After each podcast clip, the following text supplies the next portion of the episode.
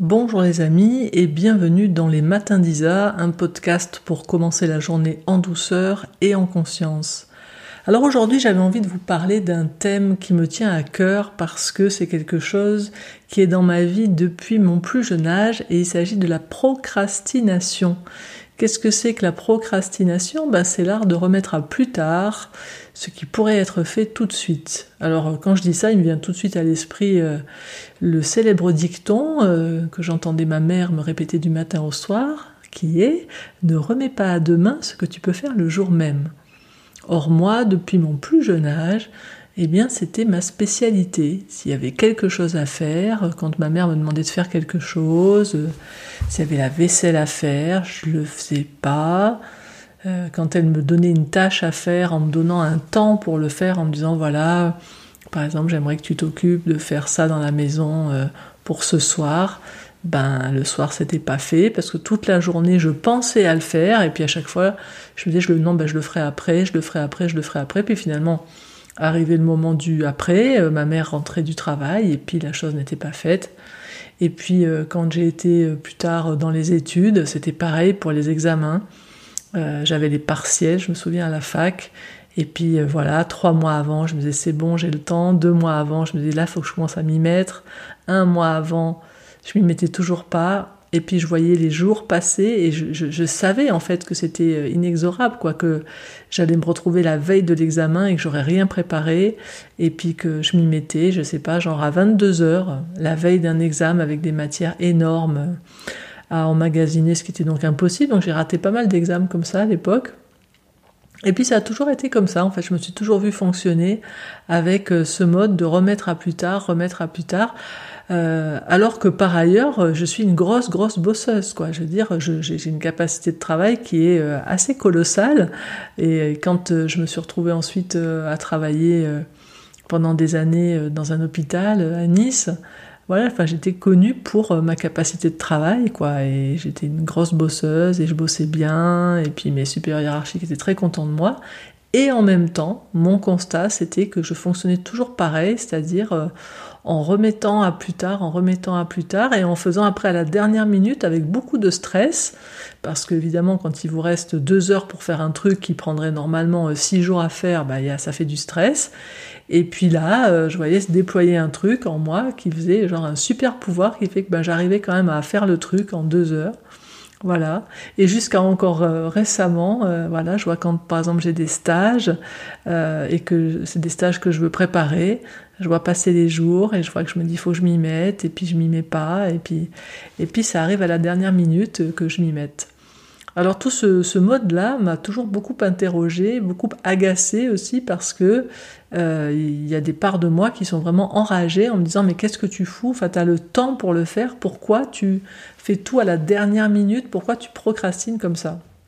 Alors je me suis penchée sur le sujet et puis euh, j'aimerais vous partager un petit peu le, fruit de, mes recherches, se basant vraiment sur euh, mon expérience très directe.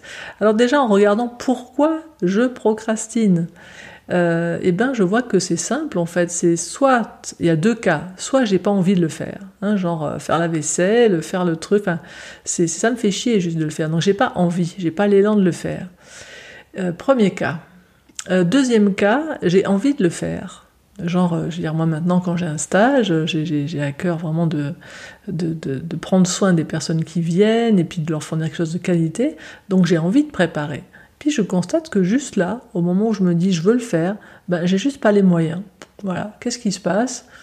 Eh bien, euh, quand je me relis au moment, par exemple, du stage que je vais donner, je vois qu'il n'y a pas d'inspiration qui est là, par exemple. Il y a pas de et ça, je peux pas, je peux pas le, produire euh, comme ça. Je veux dire, euh, imaginez un, artiste, un, compositeur à qui vous demandez sur commande, vas-y, crée. Voilà, vas-y, compose vous dire bah écoute je suis désolé j'entends rien quoi là hein, donc euh, reviens me voir quand j'entendrai quelque chose voilà donc là c'est des moments où on a l'élan de le faire mais on n'a pas les moyens et mon observation c'est que quel que soit le cas donc que ce soit je n'ai pas l'élan ou je n'ai pas les moyens eh bien dans ces moments là moi mon constat c'est que lorsque j'ai pas l'élan ou lorsque j'ai pas les moyens et qu'en plus je me mets une pression en me disant je dois le faire, il faut que je le fasse. Hein, quand je me mets une obligation, quand je me mets à, penser en langage d'obligation, quand j'entends la petite phrase de ma mère qui retourne ne remets pas demain ce que tu peux faire le jour même. Euh, toutes ces phrases, quand on veut, on peut, j'en ai déjà parlé dans le podcast précédent, hein, du quand on veut, on peut. Eh ben, qu'est-ce que j'observe? C'est que ça vient rajouter une couche. Ça aggrave mon manque d'élan d'un côté, et puis en plus, euh, je vais me chacaliser de ne pas avoir les moyens, et ça, ça me rend pas la vie belle. Hein. Donc, je suis un être humain, et comme tout être humain, quand j'entends un reproche, je me recroqueville et je ne veux plus rien faire. Donc, j'ai vraiment regardé qu'est-ce, que je peux faire pour fonctionner différemment sans me faire violence, parce que j'observe que me juger, me dire je dois le faire, allez bouge-toi, il faut que tu le fasses, euh, j'observe que ça aggrave la procrastination. Et j'ai fait une observation assez simple, je ne sais pas si vous faites la même dans votre vie, c'est que je n'ai jamais procrastiné, je n'ai jamais remis à plus tard quelque chose que j'avais très envie de faire, quelque chose pour lequel j'avais un élan et les moyens. Donc en fait, si je procrastine, c'est pas parce que euh, euh, je suis euh, quelqu'un qui n'a pas de volonté, c'est pas parce que je suis quelqu'un qui, qui n'a pas de talent, c'est pas parce que je suis quelqu'un qui n'est pas capable de bosser, c'est pas parce que je suis une flemmarde, hein, tous ces jugements qu'on m'a peut-être collés de l'extérieur depuis que je suis enfant, et que donc du coup certaines parts de moi ont imprimé et me resservent. Non, pas du tout. ça sert à rien de me juger dans ces moments-là. Donc pour moi, la première chose par rapport à la procrastination, c'est quand je constate que je n'ai pas l'élan de faire quelque chose ou que je n'ai pas les moyens de faire quelque chose, c'est juste de le constater et de cesser à la seconde de me juger pour le fait que je suis en train de remettre à plus tard quelque chose que certaines parts de moi voudraient que je fasse maintenant. Alors quand je dis cesser de me juger, ça semble simple, sauf que vous avez déjà sans doute expérimenté quand il y a une voix en vous qui vous dit ouais bouge ton cul tu devrais faire ça euh, c'est pas juste de dire tiens je vais arrêter de me juger qui fait qu'elle se tait. Alors qu'est-ce qui fait qu'une voix intérieure qui nous juge arrête de nous juger? Eh bien c'est tout simplement qu'elle se sent entendue. Ça veut dire lui donner un tout petit peu d'empathie donc juste entendre son besoin. Par exemple voilà, j'ai un stage, je vois que j'ai pas encore commencé la préparation du stage. Il y a la petite voix qui arrive qui dit tu vas pas faire comme d'habitude, on va pas encore se retrouver à la dernière minute à préparer. Moi j'en ai marre d'être stressé.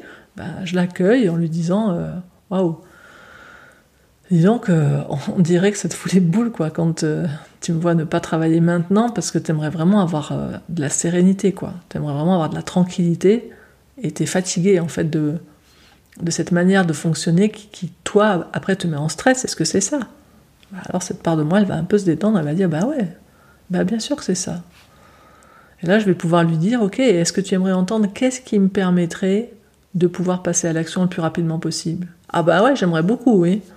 Bah écoute, la première chose, ça serait que tu cesses de me juger, parce que c'est pas que je veux pas faire ça, c'est que juste là, par exemple, j'ai pas les moyens. Ah ah. Et là, je vais lui dire, est-ce que, tu sais ce qui me donnerait les moyens de le faire? Ben non.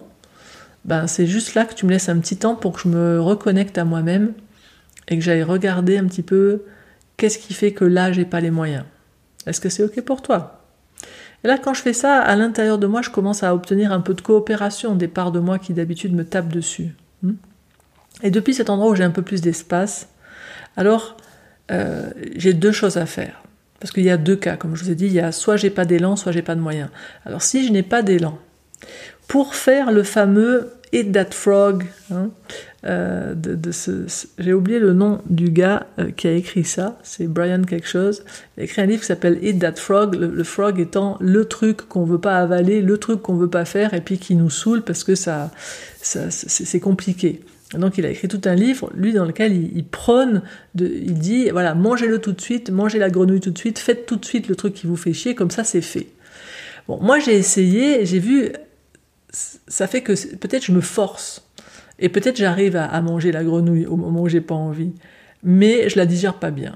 Alors moi je sais qu'en tant qu'être humain, on a besoin d'agir à partir de notre élan, et quand j'ai pas d'élan à faire quelque chose, alors que je sais que c'est une tâche, ma tête me dit mais elle est nécessaire cette tâche pour ce que tu veux vivre, pour ce que tu veux vivre dans ta vie. Mais juste là, j'ai pas l'élan. Ben là, la, la, chose que j'ai à faire, c'est pas d'essayer de me forcer à faire cette tâche, c'est plutôt de retourner à la source, c'est-à-dire d'aller me relier à l'aspiration, au rêve, au besoin qui est nourri par la réalisation de cette action et par le résultat ultime. Par exemple, ben voilà, supposons que vous n'avez pas envie de bosser, hein, on est nombreux des fois à pas envie de faire euh, certaines tâches, ben c'est me relier à qu'est-ce qui fait au fond que je travaille, pourquoi est-ce que je travaille, il y a quel résultat quand je travaille qui me permet de vivre quelque chose que j'aime vivre? Alors, par exemple, on va trouver que quand je travaille, ben, ça nourrit ma sécurité matérielle en premier, puis ensuite, par exemple, euh, si cette semaine, je sais pas, j'ai des heures sup à faire, je vais me souvenir pourquoi je fais des heures sup, ben, c'est parce que je veux euh, payer des vacances avec ma famille. Alors, je vais me relier au fait que, ah ouais, j'ai vraiment envie de détente, personnellement, et puis j'ai envie de prendre soin. Et là, quand je me relie à, ces deux aspirations, ma propre détente, mon propre repos, et puis mon élan à prendre soin, à contribuer pour ma famille, là, j'ai de l'énergie qui arrive. Là, il y a de l'élan quand je suis connecté à ça. Et alors, depuis là, je peux, quand j'ai retrouvé cet élan, voir si j'ai l'élan de, poser cette action, maintenant que je l'ai remise dans quelque chose qui fait sens. Et puis là, moi, ma petite astuce par rapport à ça, c'est dès que j'ai de l'élan, je me programme cette tâche le plus rapidement possible. Dès que, enfin, j'essaie de la faire suivre mon élan. Et si cet élan, ben, je l'ai contacté le soir, alors je commence ma journée le lendemain par cette action. Parce que je sais que c'est le matin, quand on se réveille, c'est là qu'on a pas mal d'énergie. Et voilà, la tâche dont je me dis je voudrais pas me coucher ce soir sans l'avoir faite, ben je commence par celle-là. Donc ça c'est ce qu'on fait quand on n'a pas d'élan. Enfin c'est ce que moi en tout cas je fais quand je n'ai pas d'élan. Et puis maintenant quand j'ai pas de moyens, c'est-à-dire en fait j'ai un très fort élan de le faire, mais je constate que juste là j'y arrive pas quoi, j'ai pas les moyens. Donc j'ai repris tout à l'heure un, exemple qui arrive à beaucoup de personnes quand j'en parle, c'est cet exemple qui a à voir avec la créativité. Quand on a créé quelque chose, on peut pas se presser comme un citron euh, pour faire sortir euh, un jus créatif qui n'est pas là, quoi. Je veux dire, l'inspiration, on ne peut pas la commander.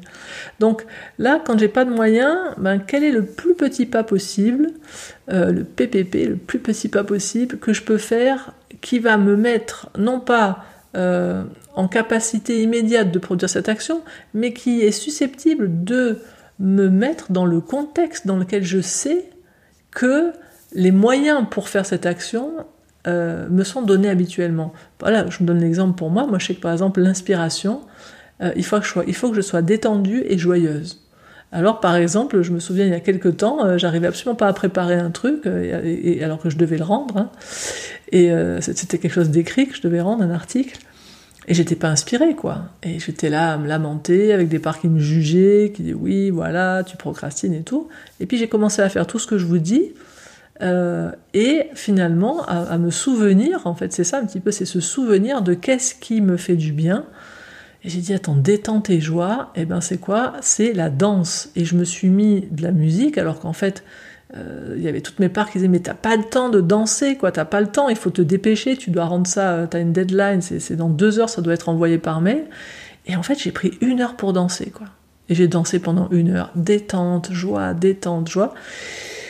Et au bout d'une heure, j'étais complètement euh, up, j'étais pleine d'énergie. Et là, je me suis posée, j'ai fait un grand vide. Et puis voilà, l'inspiration est venue. Parce que j'avais pas cherché à forcer à écrire ce truc qui ne venait pas, mais je m'étais mise dans l'état qui permet que la capacité dont j'ai besoin pour poser l'action que je veux poser survienne.